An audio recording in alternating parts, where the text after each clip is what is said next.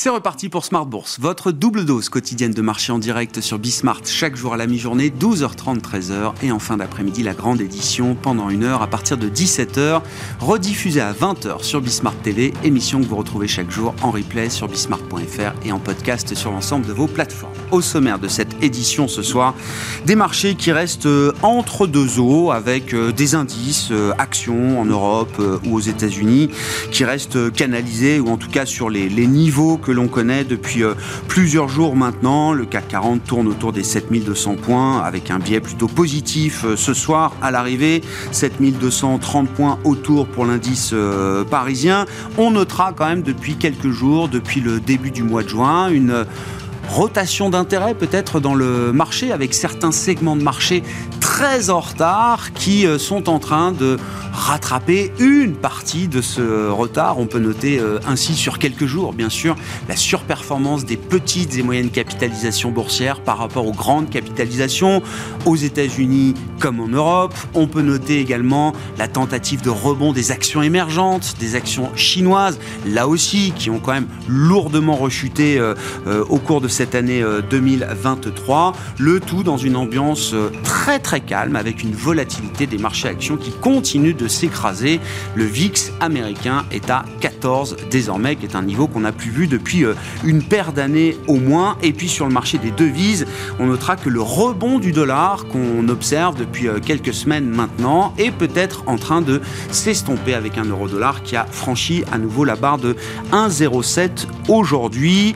Du côté des banques centrales, on est à une semaine des prochaines décisions pour la Fed et la Banque centrale euh, européenne avec une question très très ouverte sur la pause signalée par la Réserve fédérale euh, américaine. Est-ce que cette pause pourra être réalisée au cours du prochain meeting avec l'idée donc de maintenir un statu quo en matière de politique de taux. La question est très ouverte, d'autant plus que des banques centrales euh, dites secondaires ont du mal à tenir la pause. On l'a vu en Australie en début de semaine ou encore hier avec la Banque du Canada qui maintenait un statu quo monétaire depuis le mois de janvier et qui est reparti de l'avant avec un nouvel ajustement à la hausse de ses taux directeurs annoncé hier au marché. Discussion à suivre avec nos invités en plateau dans un instant et puis dans le dernier quart d'heure, le quart d'heure thématique, nous ferons un point sur la situation de l'immobilier, du crédit immobilier spécifiquement. La production de crédit immobilier a chuté de plus de 40% sur un an ces derniers mois avec peut-être là aussi un début de stabilisation. C'est en tout cas ce que montrent les chiffres de la Banque de France sur le mois de mai. D'avril à mai, on a une stabilisation en séquentiel de la production de crédit qui sera confirmée sans doute par le cofondateur d'Artemis Courtage, Ludovic Usieux, qui sera avec nous en plateau à partir de 17h45.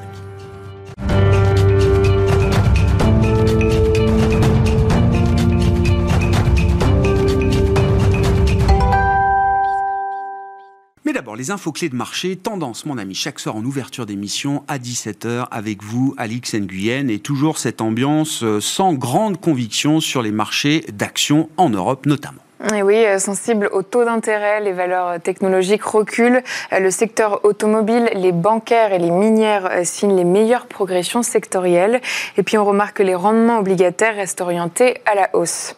La zone euro est officiellement entrée en récession. Selon les chiffres Eurostat, le PIB a reculé de 0,1% sur, sur chacun des deux précédents trimestres. Plus exactement, deux tendances se dessinent. La consommation chute assez lourdement partout en Europe du fait de l'envolée de l'inflation et de la hausse des taux d'intérêt. Et puis euh, l'Allemagne, plus exposée à la guerre en Ukraine, est l'un des pays les plus touchés. Autre statistique ce jour, aux États-Unis, les inscriptions hebdomadaires au chômage ont augmenté à 261 000. Dans le reste de l'actualité ce matin, les principales banques publiques chinoises ont abaissé euh, les taux d'une série de produits de dépôt, une mesure destinée à soutenir la croissance du pays. Elle répond à une demande du pouvoir chinois et prend effet aujourd'hui. Et puis sur le marché américain, on reparle de l'action GameStop aujourd'hui, Alix, euh, à l'occasion d'une séance particulièrement difficile pour les titres. Et oui, euh, le distributeur de jeux vidéo euh, chute après la publication d'une baisse de son chiffre d'affaires et de pertes trimestrielles plus importantes qu'attendues. GameStop a aussi annoncé le licenciement de son directeur général Matt Furlong et la nomination de l'investisseur Ryan Cohen au poste de président exécutif. Meta recule fortement suite à des informations du Wall Street Journal selon lesquelles Instagram facilite la vente et le partage de contenu pédopornographique. L'action du Suisse Novartis progresse. La société pharmaceutique a déclaré que sa division de générique sans dose, bientôt cotée en bourse, devrait étendre son pipeline et potentiellement générer 3 milliards de dollars supplémentaires de ventes nettes au cours des cinq prochaines années. Et puis, retour à Paris, au premier semestre, Saint-Gobain vise une marge d'exploitation à deux chiffres et confirme ses perspectives pour l'année. Tendance, mon ami, chaque soir, le résumé de la séance, les infos clés du jour sur les marchés à 17h en direct avec Alix Nguyen dans Smart Bourse sur Bismart.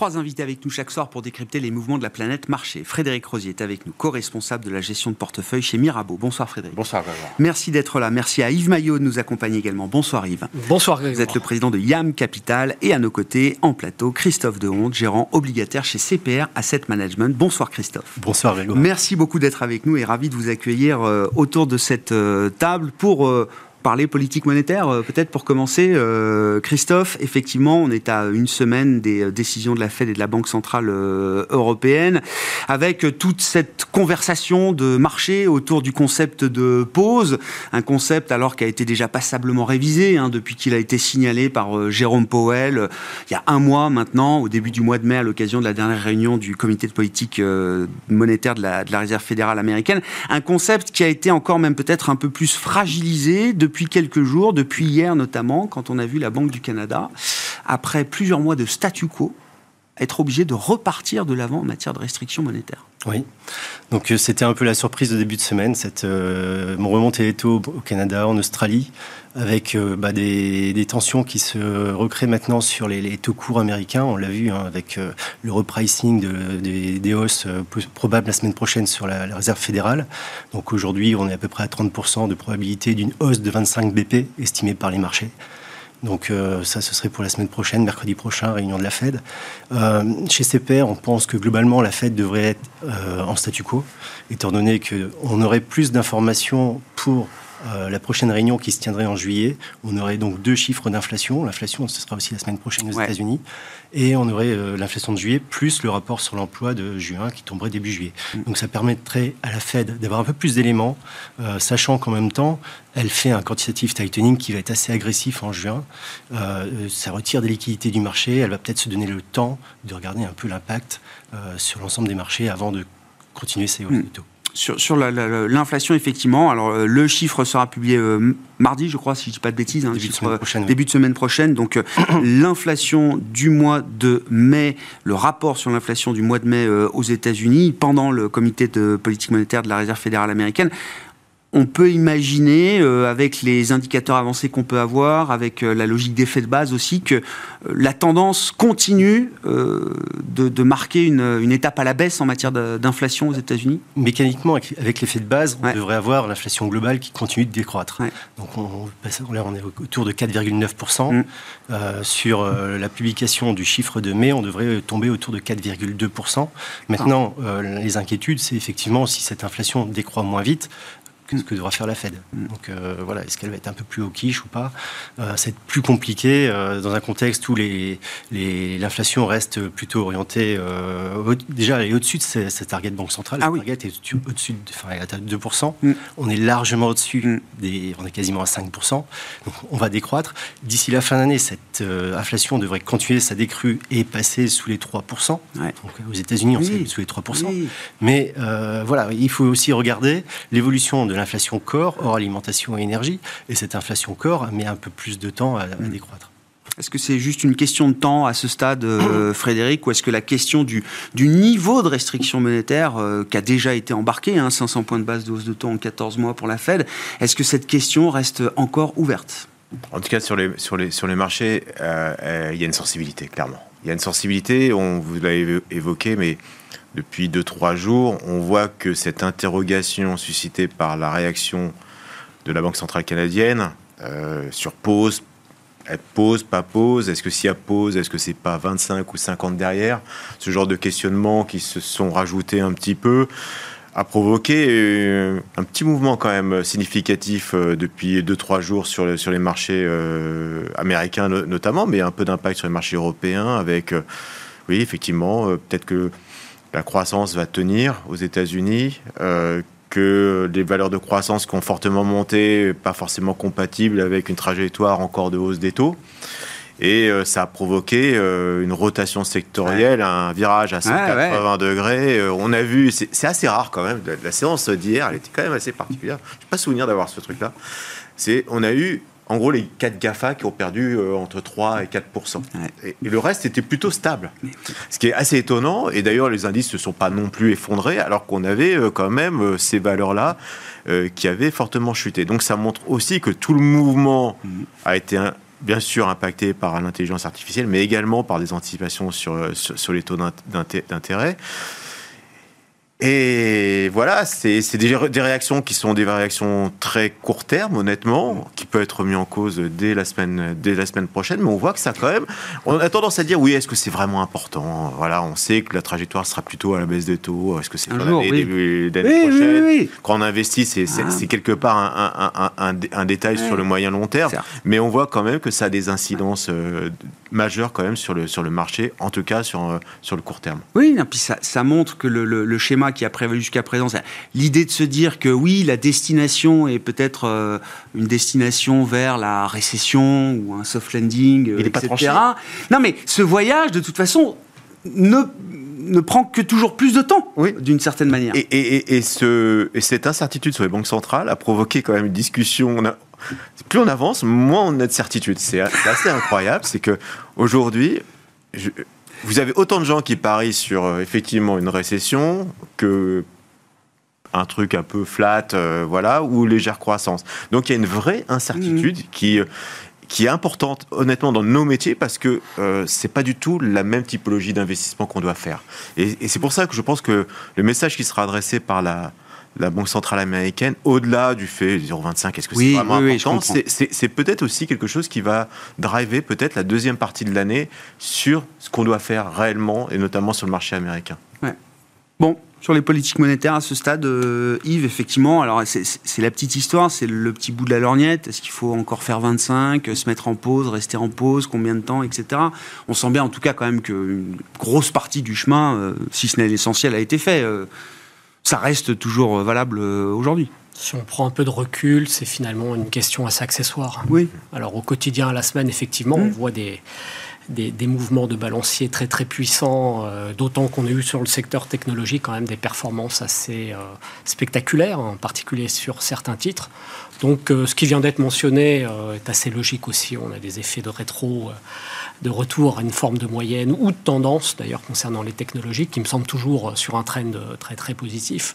Donc si on prend un peu de recul, ce qui compte, alors les gérants à, plus court terme sur le marché, les investisseurs sont tous un peu gênés. Il y a beaucoup d'inconfort parce qu'on sent bien la sensibilité justement à, pas seulement au niveau des taux et au niveau ou à la rapidité des tightening, enfin de tout ce qui mmh. concerne la politique monétaire, mais surtout à la perception qu'a le marché de ce que pourraient faire ou comprendre les banques centrales. Et force est de constater que depuis deux ans, ils ont été quand même euh, systématiquement et, notoirement à contretemps. Donc on se dit, euh, est-ce qu'une, euh, comment dirais-je, est-ce qu'une erreur de politique monétaire, en tout cas des actions de politique monétaire qui seraient encore un petit peu, un petit peu trop, trop, trop tardives dans le cycle, vont pas perdurer et finalement générer des mouvements de marché de retour dans l'autre sens un peu trop brutaux. Voilà. Et donc il faut gérer avec ça quelque part. Mais l'erreur à ce stade, c'est quoi, euh, Yves? L'erreur, ce serait de, de, de, d'être euh, trop frileux d'enclencher un 25 BP euh, la semaine prochaine ou en juillet ou l'erreur ce serait de,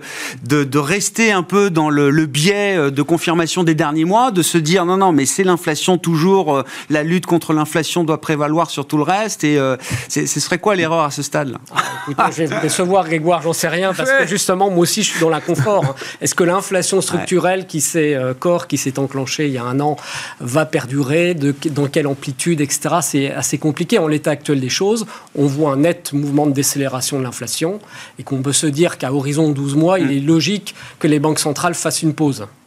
Voire si l'activité économique commence à donner des signes un peu plus négatifs, comme ça commence à être le cas, de commencer à baisser un peu la garde. Mm.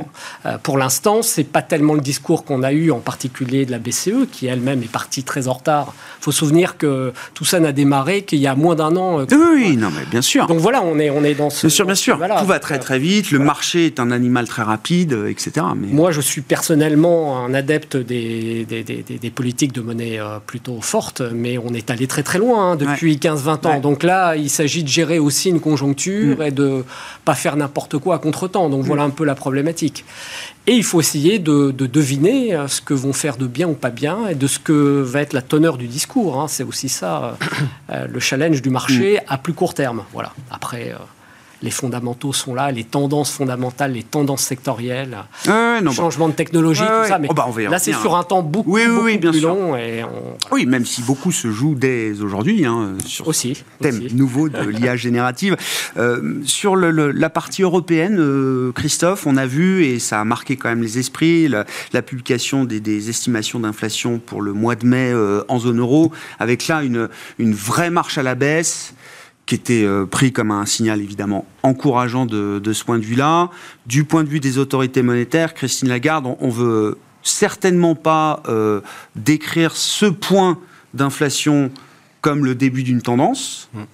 Mais quand on est euh, gérant obligataire, quand on est dans le marché et qu'on n'a pas forcément le, la, même retenue de parole que les banques centrales, est-ce que oui, c'est le début d'une tendance désinflationniste en Europe? Bah, la Banque Centrale Européenne a commencé à ralentir ses hausses de taux.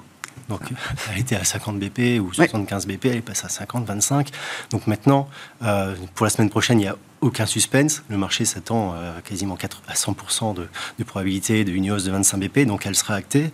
Euh, la question va venir pour les prochaines euh, séances on pense que globalement en juillet, il devrait y avoir 25 supplémentaires. C'est à peu près le discours de la garde.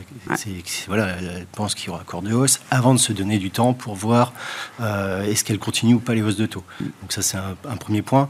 Le marché l'a complètement intégré, donc il n'y a pas beaucoup de surprises. La surprise viendrait plutôt euh, du retrait de liquidité qui va commencer euh, là à partir du mois de juin avec les, 27 milliards de, non-réinvestissement des, des titres arrivant en échéance. Donc ce retrait de liquidité, on l'a en Europe, et on l'aura aussi aux États-Unis. Oui.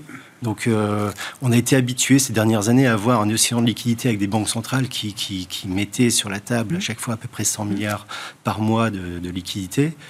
Aujourd'hui, on va avoir ce retrait de liquidité qui va peut-être avoir un impact plus fort que juste 25 BP de hausse. Hmm.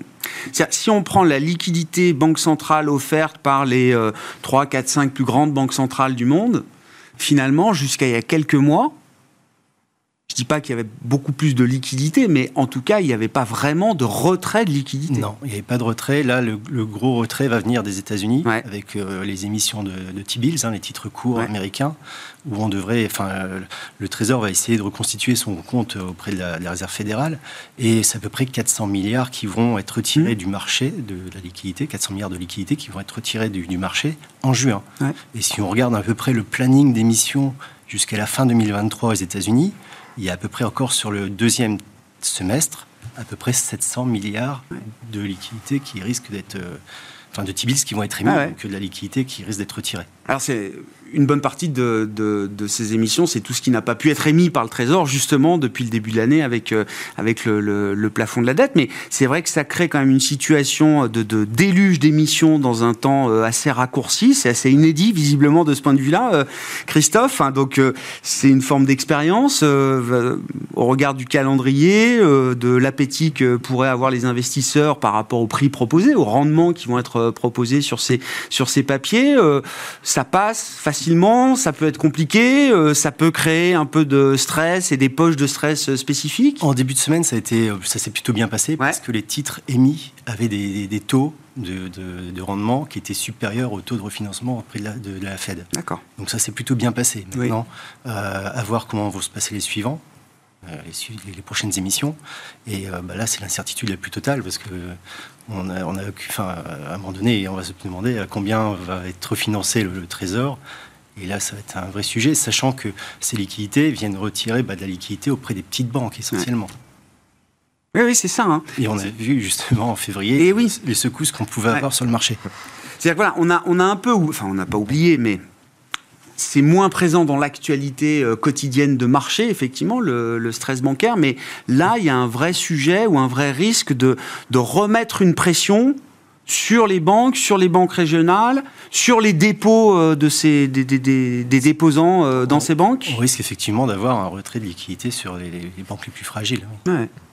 Frédéric? Ah, Je pense au, au gérant qui a 15 ans d'expérience, qui a peut-être jamais connu euh, contraction des bilans de, ban- de banque centrale. Bah Donc, non, je savais pas que c'était possible. Il fallait que ça, faut que ça arrive, effectivement. Ça, c'est la grosse incertitude, parce que les bilans sont tirés comme jamais, et qu'on n'a pas d'expérience un peu de Japon sur euh, qu'est-ce qu'un bilan. Alors, il y a eu des petites tentatives, euh, mais là, vu l'ampleur du, du, du, Ouais, du c'est ça. resserrement, Il y a beaucoup d'événements qui vont se conjuguer, Bah ouais. euh, les, les réductions de bilan passives vont augmenter, etc. Donc, ça, ça va être là ouais. pour le coup, ça va être. Ouais. Je vais pas dire que ça va être marrant, mais il va falloir un peu comprendre un peu comment ça fonctionne réellement, Mm. parce que autant on a eu des mouvements sur les taux globaux, on a eu des bilans qui se sont alourdis de manière voilà euh, globale. Maintenant, euh, si tout le monde resserre au même moment, c'est vrai que c'est une Mm. vraie- un vrai questionnement, parce que je, honnêtement, je ne sais pas du tout comment ça peut se passer. Mm. Je, je ne vois, je, je n'arrive pas à comprendre, par exemple, sur les marchés interbancaires, quelles conséquences ça peut avoir. Est-ce qu'on va pas avoir des poches de stress à un moment donné? C'est typiquement, on va, on va tester. Alors, ce qui est bien, c'est qu'on a vu par le passé, que ce soit en Angleterre aussi, quand il y a eu des, des mouvements de politique un peu incontrôlés, on a vu que ça avait stressé, qu'il a fallu 24 heures, 48 heures pour Mm. remettre un peu les choses euh, en ordre. Donc peut-être qu'on aura effectivement pendant euh, voilà, des trucs qui vont pas passer à un moment donné, des stress, des banques qui n'arrivent pas à se refinancer sur du court, sur court terme, on se prêtera peut-être plus entre nous. Et ça va générer de la volatilité sur 24 heures, 48 heures. Je pense qu'on n'est pas à l'abri d'avoir ce genre d'accident euh, dans, les prochaines, dans les prochains mois. ouais. Ouais, ouais, bon. C'est pas dramatique, hein, mais, mais ça, ça peut provoquer aussi des, des pauses ou un reconditionnement du, du, du resserrement monétaire. ouais.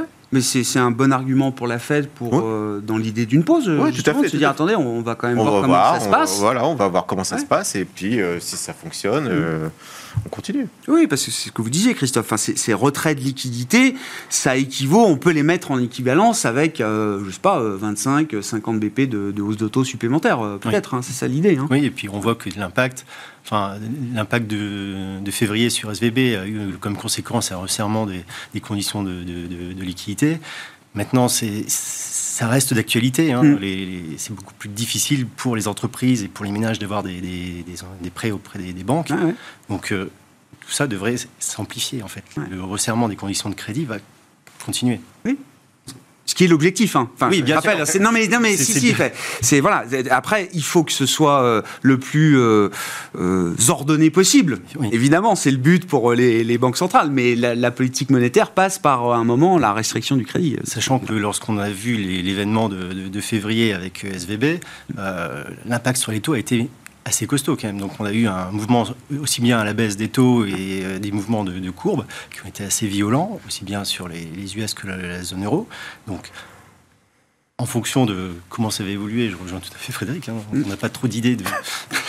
Non non mais oh mais Et le marché price déjà avec sa courbe des taux aux US euh, qui est totalement inversée entre le 2-10. Le 2-10 ans, on a quand même un, un pricing qui est quand même assez, assez, assez fort pour se dire bah, euh, on va vers une récession, même si euh, Jérôme Powell n'a pas l'air d'y croire. non. Il l'a dit effectivement il y a encore un mois. Il, euh, il endosse personnellement l'idée que on peut encore éviter euh, la récession, qu'il y a peut-être une probabilité supérieure, euh, qu'il n'y ait pas de récession, une probabilité d'avoir une récession. Bon, après, il faut définir les horizons, etc. Il y aura forcément un jour à nouveau une récession. On le voit d'ailleurs en Europe, on n'est pas à l'abri à travers le jeu des, des révisions d'avoir, alors voilà, techniquement des PIB un peu négatifs. Est-ce que ça fait pour autant une récession ou en tout cas, est-ce que ce qu'on observe en zone euro sous l'effet des révisions et de pays spécifiques, hein, l'Allemagne bien sûr, mais l'Irlande aussi, hein, la volatilité du PIB irlandais euh, liée aux recettes fiscales est quand même majeure dans cette euh, histoire de, révision du PIB euh, zone euro. Est-ce que sur le plan macro, c'est l'idée d'une récession? Est-ce que ça change la lecture macro qu'on avait de la zone euro jusqu'à présent? Non, et puis en même temps, enfin, on évoquait euh, la Chine qui, qui, qui desserrait un peu ses, ses conditions. Donc, on peut avoir une zone qui ralentit un peu. Alors, est-ce qu'on va être à, à 0, moins 0,10 euh, sur la croissance ou aidé par les pays qui, qui, qui desserrent en ce moment? Donc on peut avoir voilà, un transfert de, croissance temporaire et puis avoir une tenue de l'économie mondiale qui tient plutôt bien. Hmm. Le, dollar qui remonte depuis le mois de mai, enfin, depuis le moment où Jérôme Powell nous a signalé l'idée d'une pause, hein, on voit le dollar qui, euh, qui rebondit. Alors, c'est toujours un sujet intéressant. Euh, ça l'est peut-être particulièrement en ce moment. Je ne sais pas, Yves, euh, il y a une réflexion, un commentaire particulier sur ce qu'on a pu voir. Monté en particulier contre l'euro, qui est une zone qui, comme on vient de le dire, alors peut-être pas récession, enfin bon, on a sur le premier trimestre une baisse du PIB, euh, ce qui n'est pas du tout le cas encore aux États-Unis. Euh, donc rien que ça peut expliquer euh, cette fermeté.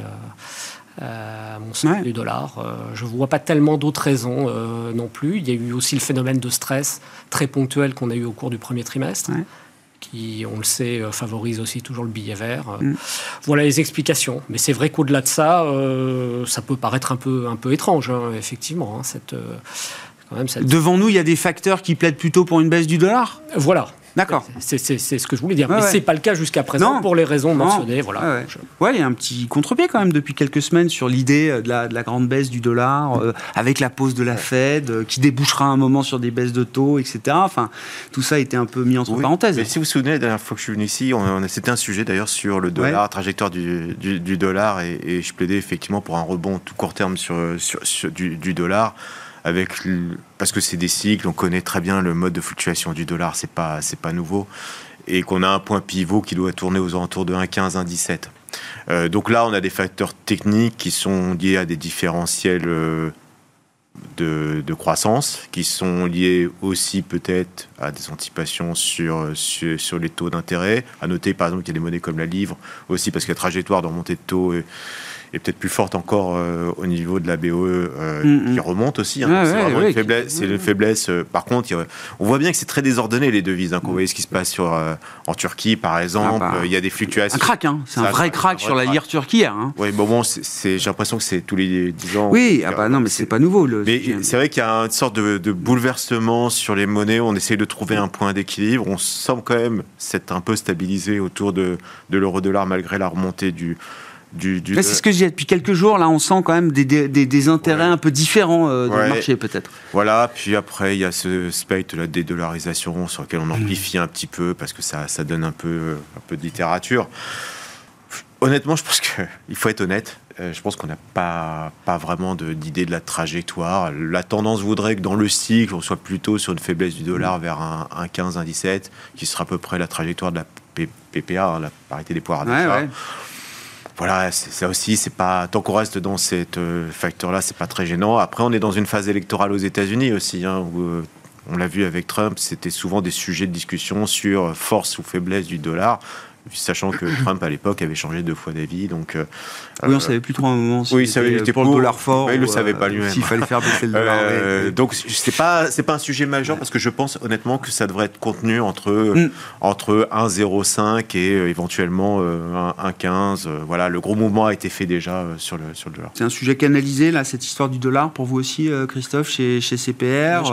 Chez CPR, on, a deux scénarios hein, de, de, ralentissement modéré de, de l'économie où les banques centrales montent leur taux, donc euh, de 25 BP euh, en Europe, et puis euh, une pause du côté de la Fed. Et là, on a un dollar qui se maintient plutôt autour de 1,10. Donc, D'accord. Avec. D'accord. Ce qu'on voyait début mai, quoi. C'est un autre scénario central, 70% de probabilité. Ok. Et le scénario plutôt de risque, c'est le fait que bah, l'inflation tienne un peu plus, que les banques centrales aille un peu plus loin dans la montée eh de taux. Et là, on a une appréciation du dollar, donc un scénario à 30%, qui, le dollar revient à 0,5. D'accord. Donc à trois mois, on a deux. Voilà. ouais, je comprends. Ouais, ouais, tout dépendra des données, effectivement, euh, de ce point de vue-là, et des décisions de, de, banque centrale. Dans le scénario adverse, l'idée, c'est les, les banques centrales euh, sont obligées d'aller euh, plus haut encore que, que prévu.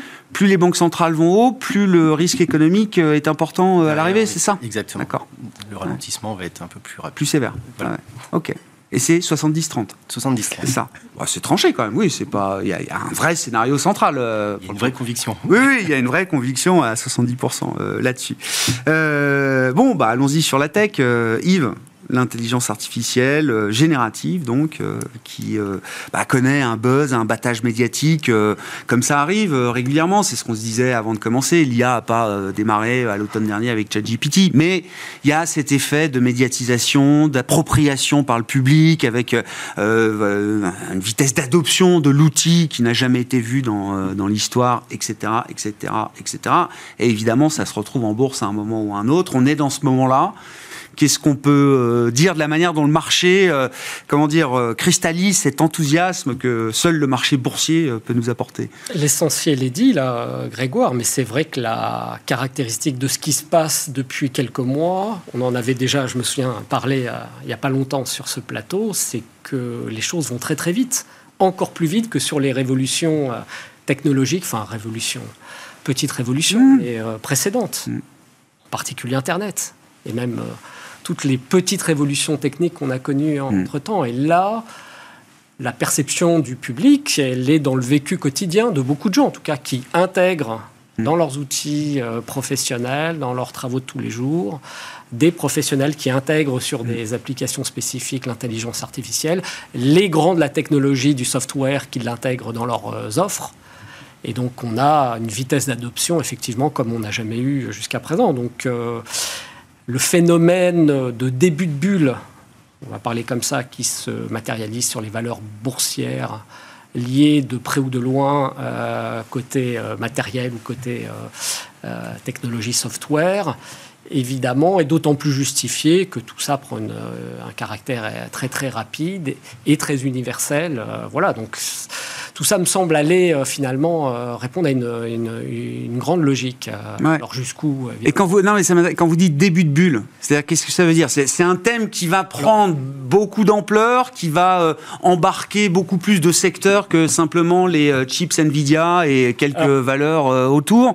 C'est début de bulle, ça veut dire qu'il y a un, un élargissement de la bulle devant nous bah, Je dis début de bulle parce qu'on a vu les, les, valeurs, les, les, sociétés les plus impliquées connaître des, des taux de progression hyper rapide. Après, est-ce qu'elles sont survalorisées eu égard à la croissance On sait plus, et, hein. et, au gain de productivité? Ça, c'est très compliqué de le dire. J'ai tendance à penser que non. Mais euh, c'est la vitesse de, de progression. D'autant qu'il faut quand même se rappeler, revenir quelques mois en arrière. On a des marchés financiers, des marchés actions qui ont commencé à fortement rebondir à partir d'octobre, euh, octobre-novembre. C'est finalement pas si loin, c'est il y a six mois dans un contexte où les valeurs technologiques avaient connu ah leur plus mauvaise séquence semestrielle depuis très longtemps. Mm, mm. Donc là, on a un phénomène de rattrapage qui est d'autant plus fort qu'on rentre aussi, on a la perception de ce phénomène de changement. Après, je dirais que la logique, c'est qu'on rentre vraiment en phénomène de bulle, c'est-à-dire de survalorisation trop rapide, comme on l'a connu. Euh, en mémoire très précisément ce qui s'était passé il y a plus de 20 ans avec Internet, où finalement il a fallu attendre après pas mal d'années avant que la réalité perçue et anticipée par les valorisations boursières se retrouve dans la vraie économie. Hmm. Et l'économie et les, utilisations de, tout à chacun qui sont même allés au-delà de ce qu'on anticipait ah bah à l'époque. Voilà. Et, donc la logique, c'est qu'on aille même encore beaucoup plus loin sur les, Nvidia, les, euh, les Palantir, etc. Enfin, toutes ces... oui, sachant que pour ces boîtes-là, euh, contrairement euh, au dot-com, enfin, Nvidia c'est pas une promesse à 10 ans de chiffre d'affaires. C'est là, dès maintenant, le chiffre d'affaires du T2, c'est 30 à 50% de plus que ce qu'on pouvait signaler il y a euh, 3 ou 6 mois.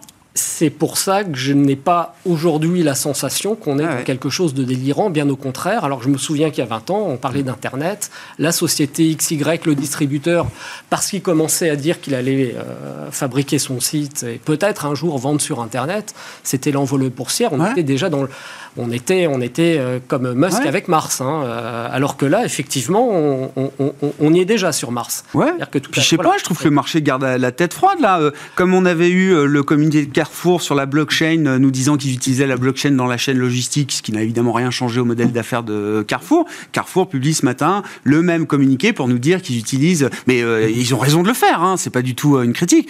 Ils nous disent qu'ils utilisent l'IA générative, ChatGPT, dans les robots conversationnels qui peuvent avoir avec leurs clients pour aider à faire nos courses, euh, aider à trouver une recette, euh, euh, etc.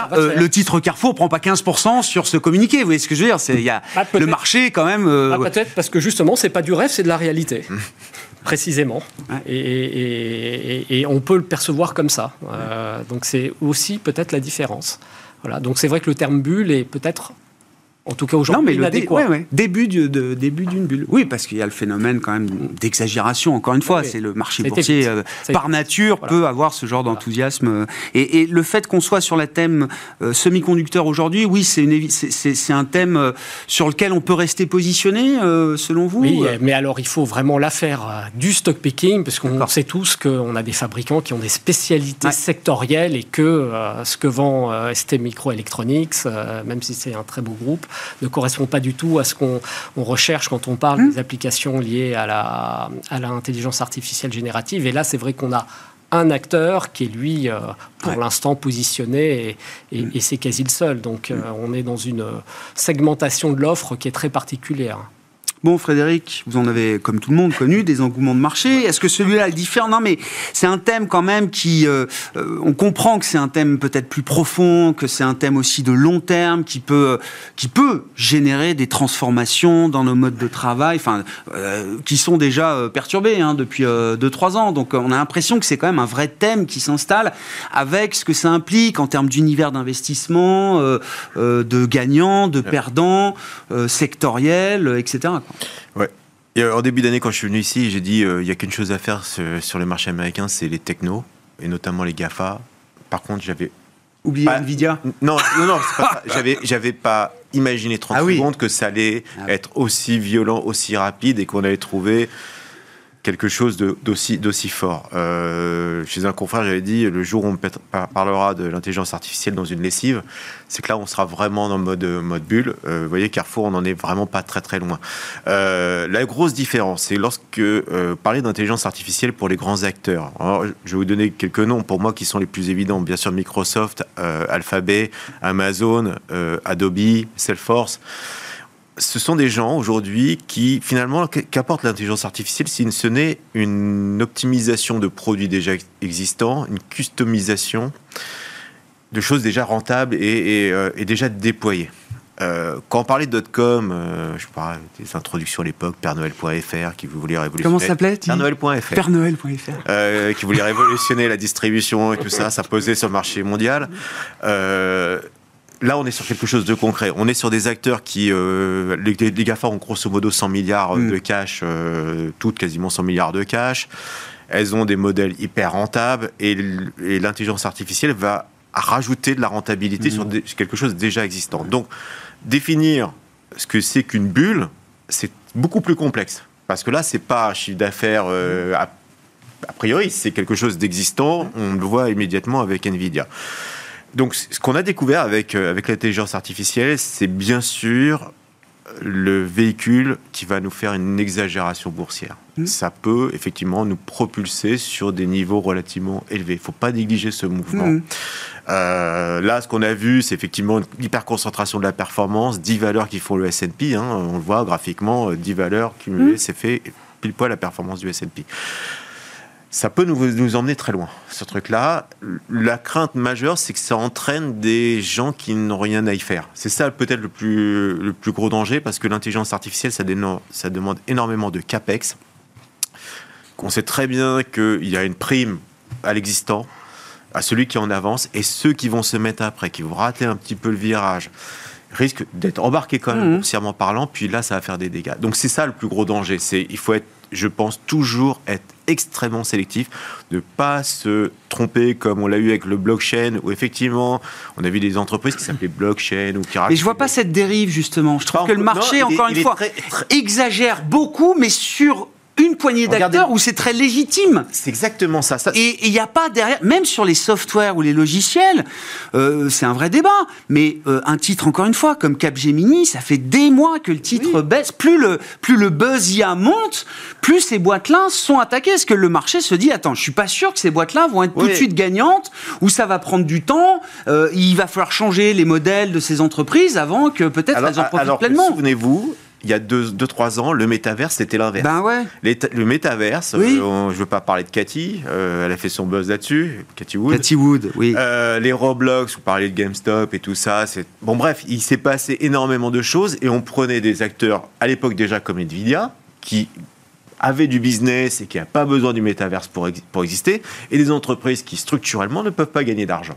Et on a pris tout ça, alors aussi parce que les taux d'intérêt étaient, à zéro. Ça, ça aide aussi hein, dans l'investissement. Eh la prise de risque eh aide effectivement à aller chercher même les nanars. Là, le marché, les taux étant beaucoup plus élevés, on est naturellement beaucoup plus sélectif dans notre façon de, de gérer. C'est l'intelligence a été provoquée par le contexte euh, monétaire qui nous impose d'être mmh. et notamment parce que la rentabilité, par exemple, du S&P euh, versus les taux d'intérêt est plutôt négative. Donc, ça nous impose dans la sélection des actions d'aller chercher les entreprises qui génèrent du cash flow, qui ont un bilan solide, et même sur des thématiques fortes. Le plus gros danger, c'est quand des types Roblox ou des choses comme ça partiront à la, hausse sur quelque chose où elles n'ont rien à faire. Voilà. On en est vraiment très très loin pour l'instant. Non, non. Mais attention à la puissance de ce genre de thème. Hein. Beaufort rappelait que pour faire euh, péter la bulle euh, .com, enfin, ce hmm. qui a fait exploser la bulle .com, c'est 4% de taux réel. Hein. Euh, ça a été 3% de taux réel pour la bulle des subprimes. les cryptos, ça a commencé à bien caler. FTX, on avait déjà 250 points de base de hausse de taux. Là, on a quoi 1,5 de taux réel hmm. aux États-Unis. Donc, vu la puissance du thème, il a fallu 4% de taux réel pour la bulle Internet. Hein. Absolument, on n'est pas. on est loin, on est, non, mais vraiment, on est loin de ça. et ce qui peut provoquer encore 10% par exemple sur le Nasdaq de hausse, ça serait pas illogique, honnêtement. Ce risque existe. Euh, euh, oui, ça risque pour ceux qui ne sont pas. non, mais risque à la hausse, oui. Oui, en l'occurrence, euh, il y a des positionnements qui sont encore vendeurs sur le marché. comment on peut imaginer la, fonction de réaction des régulateurs sur cette technologie IA, IA générative On a vu déjà beaucoup de, de prises de parole publiques, de tribunes, etc. Londres veut organiser là, le premier Global Summit sur cette question de la safety, de la régulation de, de l'IA. Dans un monde où tout va plus vite, euh, Yves oh, Je ne sais pas trop, Grégoire. Hein. Enfin, ce que je peux dire, euh, peut-être d'intelligent, je ne suis pas sûr, hein, mais c'est que j'ai l'impression que le sujet est tellement énorme, tellement game changer, qu'évidemment, ça fait peur à tout le monde et tout le monde veut s'en emparer. Alors, la réaction naturelle, c'est d'organiser des, grands symposiums, conférences, etc. pour essayer de. Et puis il y a la réponse industrielle où les acteurs présents, ceux qui sont positionnés, essayent de ralentir les autres. Mm. on a vu les déclarations de Musk, etc. En disant stop, stop, parce qu'il a bien vu qu'il avait du retard. Il était même dans le, dans le projet initialement il y a quelques années. Et puis ceux qui ont pris de l'avance, essayer de ralentir de potentiels concurrents. Bon, ça, c'est la position de l'industriel. Pour le reste, euh, je pense que c'est encore un peu la panique de ce point de vue-là. Enfin, la panique dans le sens où euh, qu'est-ce que tout ça va pouvoir donner? Comment on va essayer de contrôler ça? Parce qu'évidemment, tout ça part d'initiatives privées.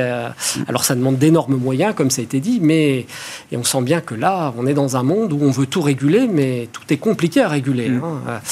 Et encore plus quelque chose qui va réfléchir euh, de plus en plus à notre place, mm. justement. Donc, euh, je ne sais pas répondre à la question. je, pense que personne ne peut, hein, mais, mais voilà un petit peu, euh, moi, ce que je peux en dire. Non, mais on voit que la régulation d'Internet euh, est arrivée assez tardivement. Il y a quand même cette idée très américaine de dire, allez, il y a le laisser-faire, il faut que ça prenne son envol, son essor, il faut que cette technologie grandisse, grandisse, grandisse, que, que, les usages arrivent. Et puis, euh, un jour, on a... Bon, sauf que quand les groupes font 2000, 3000 milliards de, de capis, euh, qu'ils ont une empreinte mondiale vertigineuse, c'est plus compliqué de venir dire, on va vous réguler.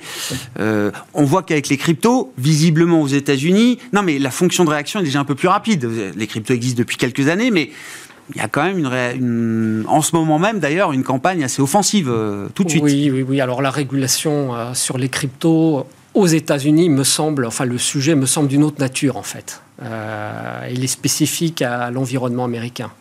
Il est d'abord parce que le débat juridique sur qu'est-ce qu'un actif numérique n'a pas été tranché.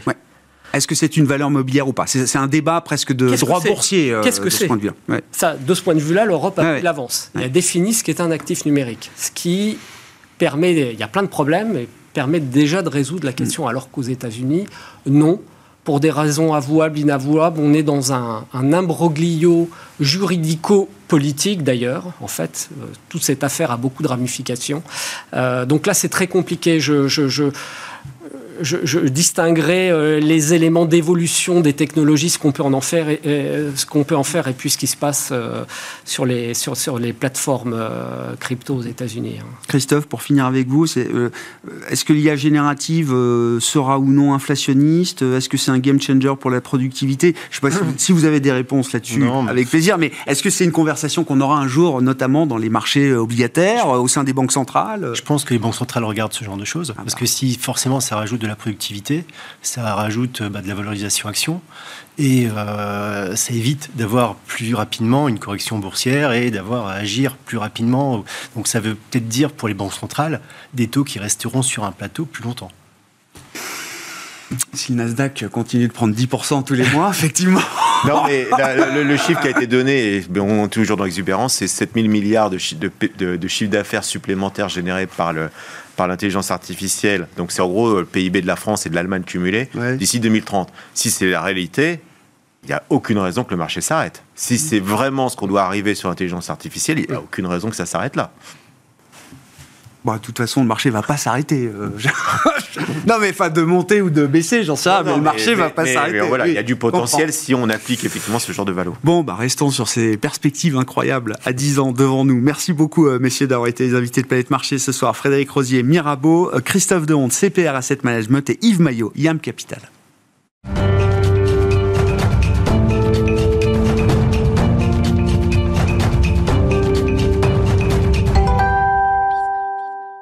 Le dernier quart d'heure de Smartbourg chaque soir, c'est le quart d'heure thématique. Le thème ce soir, c'est celui de l'immobilier à travers notamment le prisme du crédit immobilier et euh, le cofondateur d'Artemis Courtage, Ludovic Usieux, qui est avec nous en plateau pour euh, bah, dresser un état des lieux de la situation. Euh, bonsoir Ludovic. Bonsoir Grégoire. Merci beaucoup d'être là. J'ai vu passer les chiffres Banque de France pour le mois d'avril sur la production, l'origination de nouveaux crédits. donc, chute du crédit de 40% et plus, hein, on le rappelle quand même, qui semble être en train de se stabiliser entre mars et avril est-ce que c'est une observation que vous constatez euh, également, Ludovic? On l'espère, on espère avoir touché les plus bas et, euh, et, être en forme un peu de plateau. C'est une toute petite augmentation par rapport au mois de mars qui avait bien dévissé. Et vous l'avez rappelé en introduction, c'est une baisse de plus de 40% par rapport à avril 2022. Oui, non, mais, ah non, mais oui, oui, quand vous dites un plateau, c'est même plutôt un plancher, quoi. C'est ça, c'est le fond du trou, le fond de la cuvette. Ouais, ouais, ouais. On est d'accord. Qu'est-ce que qui est exclu là complètement aujourd'hui? Qui sont les, catégories qui n'ont vraiment plus accès euh, au crédit? Comment ça fonctionne chez vous? Est-ce qu'il y a encore et ceux qui ont accès au crédit Qui sont-ils? Quels sont leurs profils?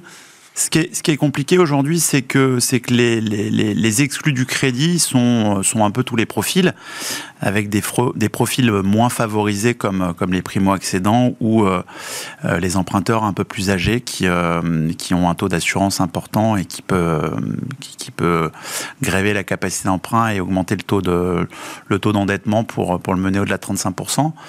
Euh, le, problème aujourd'hui, c'est qu'il y, y, a une forme d'aléa sur l'acceptation du crédit. Euh, les, banques ont, ont, du mal à prêter. L'usure est une cause, mais elle s'est quand même euh, un peu normalisé, c'est-à-dire que depuis la mensualisation et depuis euh, bah, qu'on observe un écart quand même un peu plus important entre ce taux d'usure et la moyenne des taux de crédit, ça va un peu mieux. Euh, en revanche, ce qui est un peu compliqué aujourd'hui, c'est euh, bah, le, taux d'endettement, le, le, fameux taux de charge 35% HCSF, qui est une norme depuis janvier 2022 comme on a euh, multiplié par 3 ou 3,5 euh, les taux de crédit sur 18 euh, mois glissants et que les prix d'immobilier, eux, n'ont pas franchement dévisé, se sont un peu ajustés, mais c'est une toute petite, touche sur, la baisse des prix de l'immobilier. on se retrouve avec, bah, avec des dossiers plus endettés et, et, on dépasse un peu plus souvent 35%. Les barrières sont donc un peu réglementaires et puis, euh, et puis la plus grosse des barrières, on va pas se mentir, euh, c'est que aussi longtemps que les banques ne regagneront pas un peu d'argent, ne reconstitueront pas leur marge sur le crédit immobilier, et aussi longtemps elles ne prêteront pas ou peu. C'est une évidence. Vous aviez été visionnaire d'ailleurs sur euh, ce qui allait se passer. Quand on s'était parlé en fin d'année dernière, peut-être au mois de novembre, euh, Ludovic, vous aviez dit très clairement. Alors c'était en plein débat sur le taux d'usure. Hein, effectivement, il y avait une forme. Enfin, les autorités euh, en charge n'avaient pas encore bien accepté l'idée qu'il fallait sans doute peut-être ajuster ce taux d'usure un peu plus rapidement, etc. C'était à ce moment-là. Vous aviez dit voilà, ça va être fait et vous verrez qu'autour de avril, je me souviens très bien, on parlera plus du taux d'usure. En tout cas, ce sera plus le sujet. Le sujet euh, suivant, ce seront effectivement les limites réglementaires HCSF. Alors euh, le taux de le taux d'endettement. Euh, il y a également la durée des crédits. Il y a également cette part aussi, cette poche de 20% trimestrielle que les banques peuvent allouer à des dossiers plus compliqués que, que d'autres qui sortent un peu du, du cadre. Le HCSF discute la semaine prochaine, je crois, Ludovic. Oui, normalement, de ces sujets. Le 13 juin. Ouais. Pour savoir si le HCSF euh, euh, donne quelques, quelques poches, hein, ou en tout cas un peu de respiration à un marché du crédit immobilier qui est asphyxié aujourd'hui. Euh, Quelle serait une bonne manière de faire? Bah, la bonne manière de faire, c'est probablement de donner un peu plus de flexibilité aux banques et de laisser les, les, banques et les banquiers faire leur métier. ce qu'il faut rappeler, c'est que ces recommandations puis ces normes avaient été édictées euh, dans une toute autre période. C'était une période euh, pendant laquelle le crédit était en surchauffe, mm. euh, où l'argent avait des taux d'intérêt qui mm. étaient fixés au plus bas, en mm. moyenne à 1%, où ça soutenait artificiellement les prix de l'immobilier et ça les faisait même augmenter. On produisait à l'époque beaucoup de crédits, probablement un peu trop. Aujourd'hui, la situation, elle est complètement inverse, c'est-à-dire qu'on se retrouve avec des normes restrictives d'accès au crédit un peu compliquées, dans un contexte de taux qui ont fortement augmenté euh, et, ces normes, elles n'ont pas bougé. Mm. Euh, donc il faudrait euh, probablement les, les, assouplir. Ça me paraît utopique d'imaginer que le HCSF revienne sur le 35%, parce qu'il y a eu trop de trop d'éducation, de, de, pédagogie, deux années pendant lesquelles on a mm. recommandé, puis après c'est passé en, en, norme, en expliquant qu'au-dessus ça, allait surendetter les Français. Donc dans une période où, où on est euh, en, pleine, en pleine inflation, où euh, les, les, les, profils les plus fragiles sont les primo-accédants, ça me paraît compliqué d'imaginer que le HCSF va déroger à ce, à ce taux d'endettement. En revanche, regarder un peu plus euh, sérieusement le reste à vivre ou donner un peu plus de flexibilité, une poche de dérogation au-delà de ces 35% pour des dossiers destinés à financer de l'investissement locatif ou pour des dossiers qui sont au-delà de 35% mais avec un reste à vivre euh, confortable, mm. euh, c'est quelque chose, à mon avis, euh, qui peut être annoncé à l'issue de ce HCSF du, du, 13 juin. Et ça, ça peut aider ça, ça, enfin, Je veux dire, il y a, y a oui, il y a une part de dossiers significatifs qui se retrouvent dans ce cas-là et qui pourraient être débloqués justement avec ce, ce, ce, bouger des règles. Oui, ouais, parce que, parce que les, les, freins, les freins, je vous dis, sont, sont, sont un peu partout. Ils sont, ils sont réglementaires et, et, aussi de, de, taux de marge pour les banques. mais en tout cas, il y, a, il y a des freins réglementaires et si on peut un peu les abaisser, euh, ce sera une bonne chose. Néanmoins, en accompagnement de la production de crédit d'avril que, vous que vous évoquiez en introduction, il y a un petit mot de la Banque de France qui explique que euh, tout va bien, que la situation est normale. Je crains que ce soit euh, un présage ou un prémisse à, cette réunion et qu'il n'en sorte pas grand-chose. Je n'en attends pas grand-chose, en mmh. tout cas, peut-être un peu de flexibilité sur ce taux de, de dérogation de 20% qui serait peut-être un peu augmenté ou euh, l'abolition ou la suspension de ces sous-catégories euh, d'emprunteurs auxquels on peut prêter. Mm. Euh, c'est peut-être par là que c'est par la voie de l'exception, je pense, qu'on abaissera un peu ces, ces, barrières réglementaires. Mais le principe du 35%, pour moi, sera maintenu à l'issue de cette réunion du HCSF. Il y a un point clé, vous l'avez dit d'un mot, Ludovic, mais c'est que les prix n'ont pas baissé c'est quand même la pièce manquante dans le, puzzle. Je vois euh, crise immobilière, crise du logement, tous les jours ça fait les gros titres. Les prix n'ont pas baissé. Il y a quand même une résistance des vendeurs.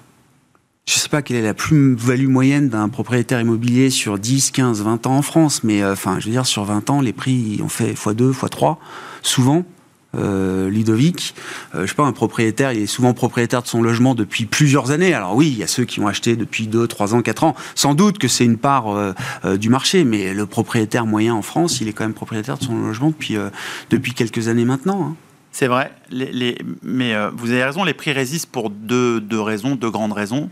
la première raison, c'est que quand on a emprunté assez récemment à des prix un peu hauts, on a emprunté à 1%, on n'a pas forcément envie de se départir de son crédit à 1% ah pour réemprunter à des prix du mètre carré qui seront à peu près équivalents ça, je suis à 3,5. C'est un peu compliqué de l'imaginer. Ensuite, euh, ce qui fait aussi que les prix tiennent aussi bien, euh, notamment dans le marché de l'ancien, euh, c'est trois raisons. La première, c'est que l'offre locative, elle est, elle est faible, très faible. On a plutôt retiré des biens à la location qu'on en a ajouté. La construction, est au point mort, hmm. pour être sympa. Oui, oui, oui. Mais, c'est vraiment très, quand on parle de crise, euh, voilà. les promoteurs sont les premiers. Enfin, on, ne construit pas ou plus, euh, et, même pour les, euh, les permis de construire qui sont distribués, les mises en chantier ne suivent pas toujours. Hmm. et il y a cette barrière de l'accès au crédit. Donc tout est, tout est, tout est fait, entre guillemets, et, évidemment, rien de tout cela n'est volontaire, mais euh, tout est fait pour que... Euh, ça crée un verrou, quoi. Voilà, ça crée un verrou. C'est, euh, les prix des mètres, au mètre carré ne, ne, s'ajustent un peu à la baisse, mais on a perdu à peu près 20% de capacité d'emprunt entre le début de l'augmentation des taux et maintenant. Et force est de constater qu'on n'a pas euh, corrigé de 20% euh, sur les prix de l'immobilier euh, en France et, vraiment moins sur les zones tendues où on est de, l'ordre d'une correction de 3-4%. mais, et la baisse du pouvoir d'achat immobilier, je crois que c'est Agnès Benelsikeri qui a commencé à, poster là, qui a ouvert un billet de blog, vice-gouverneur de la Banque de France aujourd'hui, sur l'immobilier, sur le crédit à l'habitat. La, la, baisse du pouvoir d'achat immobilier commence en France avant la remontée des taux. C'est-à-dire que c'est à un moment, les prix quand même euh, deviennent, euh, deviennent un vrai frein au pouvoir d'achat euh, immobilier, malgré des taux qui étaient des taux historiquement bas encore à l'époque. Ça, a probablement soutenu artificiellement cette hausse. et aujourd'hui, pour une conjoncture de facteurs de l'immobilier locatif, du neuf et d'une hausse des taux de crédit et de l'inflation, euh, bah, ça a du mal à ça a du mal à s'ajuster et c'est euh, problématique. C'est même le, la pièce centrale du puzzle mmh. aujourd'hui. C'est aussi pour ça qu'il y a autant de difficultés euh, réglementaires et notamment de, de, de taux d'endettement vis-à-vis des ménages français. De manière presque plus, plus structurelle, là, comment est-ce que vous, avez regardé les, les, annonces qui ont pu être faites, justement, donc concernant l'ajustement des dispositifs de soutien à l'immobilier Est-ce qu'il y a des mesures particulières qui retiennent votre attention? Bah, il y en a deux qui concernaient d'un peu plus près les primo-accédants et le crédit immobilier. Euh, c'est euh, la poursuite de la mensualisation euh, du taux d'usure, c'est-à-dire qu'il continuera d'être publié jusqu'à la fin de l'année de façon mensuelle, et c'est plutôt une bonne chose. Ça permet non pas de, libérer du volume de crédit négocié, mais plutôt de donner un peu, un peu de fluidité au marché.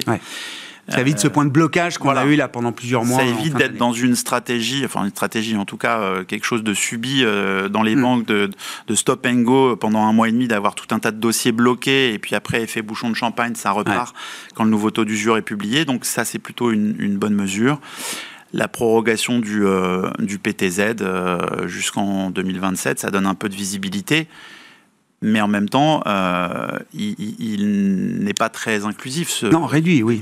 Il est même plutôt réduit, c'est-à-dire qu'on le prolonge, mais on a envie d'un peu sa substance, puisque euh, aujourd'hui, euh, les futurs emprunteurs ou acquéreurs d'un bien neuf en construction, construction de maisons individuelles, mmh. ne pourront plus accéder au PTZ. ce sera exclusivement réservé à l'habitat collectif, aux appartements donc.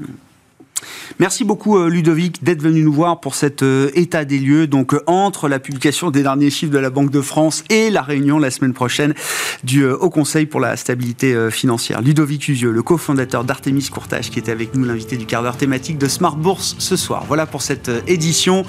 Nous nous retrouvons demain évidemment à 12h30 en direct sur Bismart.